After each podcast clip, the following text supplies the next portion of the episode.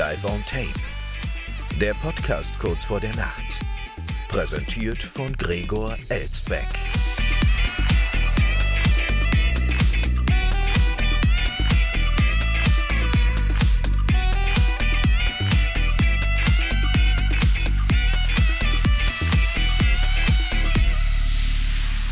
Wieder 23 Uhr am Mittwoch, meine Damen und Herren, und damit herzlich willkommen, live aufgezeichnet aus einer noblen Wiesbadener Altbauvilla. Und wir starten mal in doppelter Hinsicht mit Business as usual in die heutige Sendung. Erstens, Google Podcasts hinkt immer noch hinterher. Zweitens, das Schild Schlüsselbund gesucht hängt immer noch auf der Parkbank hier bei uns im Kurpark. Bin mal gespannt, wann sich da jeweils was tut. Wir werden es weiter verfolgen, aber uns bleiben ja jetzt nur noch morgen und übermorgen in dieser ersten Staffel, um da noch jeweils des Rätsels Lösung zu finden.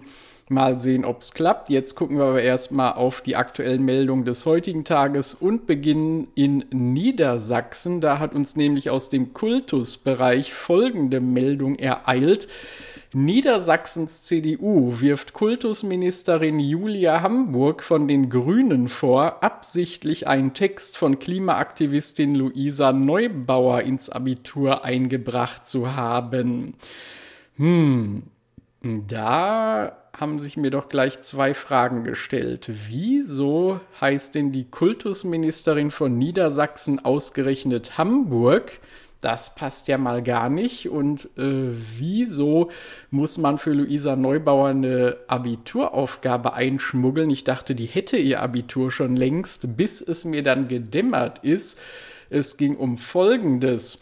Ein Gastbeitrag, den die 27-jährige Neubauer für Zeit Online geschrieben hatte, war ein mögliches Thema in der Abiturprüfung dieses Jahr in Niedersachsen. Im Fach Politik Wirtschaft war der Essay mit dem schönen Titel nur weil die Richtigen regieren, wird nicht gleich richtig regiert eine mögliche Aufgabe, die zur Abiturprüfung ausgewählt werden konnte. Auf Instagram und Twitter hatte die Klimaaktivistin ihre Freude darüber kundgetan. Und dann gab es ähm, Protest von der CDU-Landtagsfraktion, die sich hier darüber beschwert hat, äh, dass die grünen Ministerin hier absichtlich diesen parteipolitisch orientierten Text in die Abiturprüfung äh, eingeschleust hätte.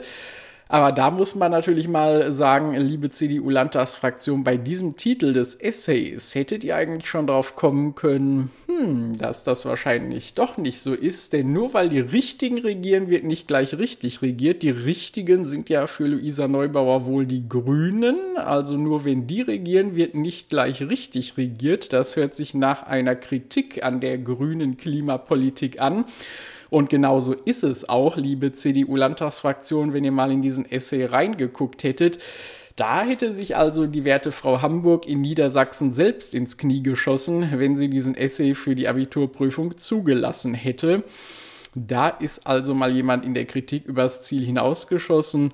Aber ob Texte von Luisa Neubauer generell qualitativ hochstehend genug sind, um in Abiturprüfungen zugelassen zu werden, das ist nochmal wieder eine andere Frage. Dann fragen wir uns auch, wie kann man als alte Kultband, äh, die 40 Jahre alt ist, ausgerechnet zum Eurovision Song Contest 2023 wieder ein Comeback feiern? Das ist nämlich so. Seit heute am frühen Abend wissen wir nämlich, dass die 80er, 80er Jahre Kult-Pop-Band Frankie Goes to Hollywood ihr Comeback beim Eurovision Song Contest 2023 in Liverpool feiern wird. Das hat heute bei Instagram gestanden. Da hat nämlich der Sänger der Band Holly Johnson eine Reunion angekündigt. Dazu postete er ein Bild von sich und den anderen Mitgliedern der Band und hat geschrieben, um zu feiern, dass das Vereinigte Königreich den Eurovision Song Contest für die Ukraine in unserer Heimatstadt Liverpool ausrichtet, freue ich mich ankündigen zu können, dass Frankie Goes to Hollywood beim Eröffnungskonzert dieses ganz besonderen Ereignisses wieder zusammenkommen wird. Ja, wunderbar. Frankie Goes to Hollywood, eine 40 Jahre alte Band, das muss man sich auch mal äh, überlegen. Ja, seit 40 Jahren geht Frankie schon nach Hollywood und ist dort immer noch nicht angekommen und jetzt versucht das wieder aufs Neue. Also gerade beim Eurovision Song Contest könnte das in die Hose gehen. Da sind schon einige gescheitert und das gilt jetzt längst nicht nur für unsere deutschen Sänger sondern auch für Auftritte von einstmals großen Stars, die dort gescheitert sind. Erinnern wir uns nur an den Madonnenniedergang vor ein paar Jahren. Aber wie dem auch sei, ähm, äh, die Band hat auch schon ohne ESC vorher so einen kleinen, aber feinen Skandal hier initiiert, ähm, äh, nämlich Bandmitglied Brian Nash, der auch viel noch bekannt sein dürfte, hat auf diesem Foto zum Instagram-Post ein rotes T-Shirt mit der Aufschrift CCCP getragen. So, CCCP, das ist doch aber die Abkürzung für die ehemalige Sowjetunion und da haben natürlich gleich User empört regiert. Ist das nicht höchst unsensibel, gerade jetzt, äh, wo der Song Contest ersatzweise in Liverpool stattfindet, weil er in der Ukraine nicht stattfinden kann, die letztes Jahr gewonnen hat? Wieso trägt man in Zeiten des Ukraine-Krieges ein äh, T-Shirt mit russischer Aufschrift? Und die Frage wurde bis jetzt nicht beantwortet. Also, da muss man sich eigentlich erst recht ärgern, dass in diesem Jahr nicht mehr Herr Urban den ESC kommentieren wird. Aber gut, das ist dann eine Frage für die Nachfolger, ob die das hinkriegen werden. So, und hingekriegt hat ein kleines Mädchen, äh, da gehen wir jetzt nochmal zurück nach Niederse Niedersachsen, Niedersachsen ist auch nicht schlecht, nach Niedersachsen hingekriegt hat dort ein kleines Mädchen einen besonderen Fund, der heute erstmals der Öffentlichkeit präsentiert wurde. Sie erinnern sich vielleicht noch an unsere Freitagsausgabe, wo es auch um den äh, besonderen Fund eines kleinen Mädchens äh, ging, um einen Schatzfund. Und hier war es jetzt so ähnlich, ungefähr 8 cm lang und 3 cm breit ist die Klinge aus Feuerstein, die im Kreismuseum Süke heute erstmals der Öffentlichkeit präsentiert wurde. Für die fünfjährige Levke ist sie der beste Stein zum in der Erde rumritzen, den ich je hatte. Mit diesen Worten hatte das Kind ihrem Vater das Fundstück präsentiert, das sie aus der Kita mitgebracht hatte. So, so, auf dem Kita-Gelände hat das kleine Mädchen also diesen Feuerstein gefunden. So, und wenn das jetzt in einer normalen Familie nach Hause gebracht worden wäre, hätten die Eltern vielleicht gesagt, ja, ist ja toll, ähm, dann gehen wir draußen nach draußen in den Garten, spielen ein bisschen mit, juckt uns ja nicht. Aber die kleine Levke hat rein zufällig eine Mutter, die Geschichtslehrerin ist. Zufälle gibt's, die gibt's gar nicht. Und ähm, die hat dann ganz schnell in ihren Lehrbüchern nachgeguckt und ihr war sofort klar, der Stein ist etwas Besonderes. Der Vater schickte daraufhin eine Mail mit Fotos an das Kreismuseum in Süke, das direkt total begeistert war über dieses jahrtausendealte Steinwerkzeug, scheinbar bis zu 5000 Jahre alt, diese Klinge eines Dolches hieß es dann gleich äh, von der Landesarchäologie in Niedersachsen. So, und ähm, äh, die, ähm, dann wurde in diesem Artikel hier heute übrigens bei tagesschau.de, in dem das vermeldet wurde, noch hervorgehoben, weil wir uns ja am Freitag gefragt hatten, was kriegt denn dieses kleine Mädchen für ihren äh, Schatzfund eigentlich als Belohnung. Hier wurde jetzt heute noch geschrieben, dass Funde von Laien die Wissenschaft bereichern, kommt immer wieder vor.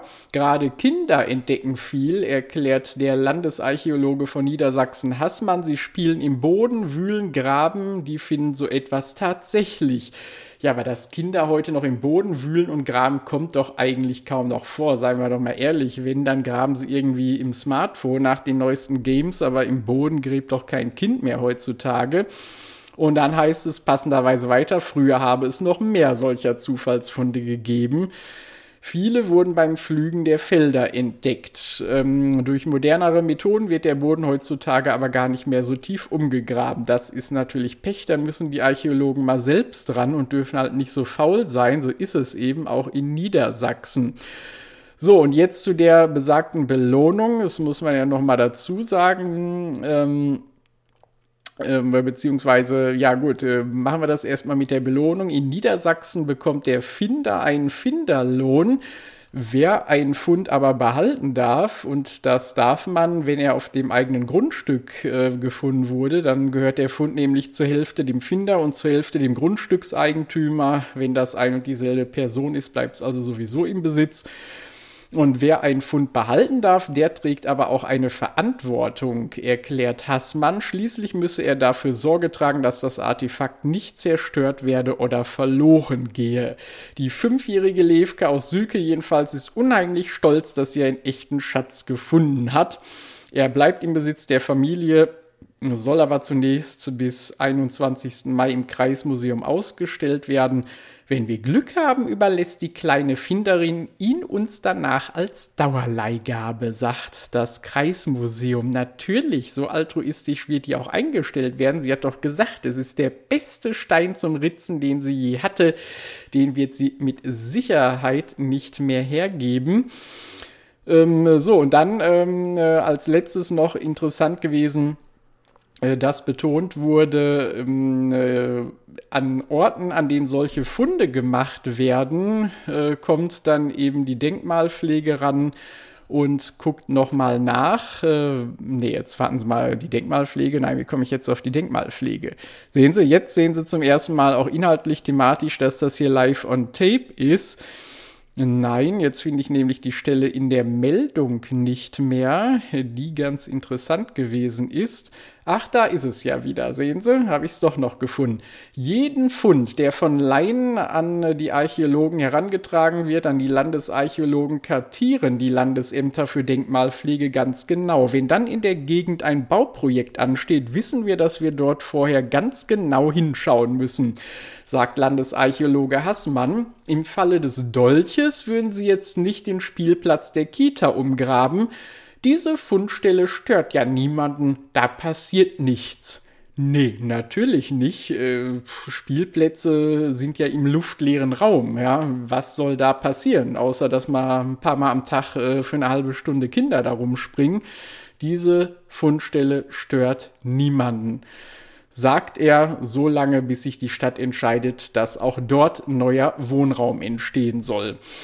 So, das also sozusagen die Lage für heute. Jetzt haben wir schon wieder um die 13 Minuten und machen ganz schnell Schluss. Kurzer Schluck noch, koffeinhaltige Apfelschorle, Prost. So, ich entlasse Sie flugs in die Nacht und sage wie immer ab ins Bett, schlafen Sie gut und bis morgen Abend. Nacht.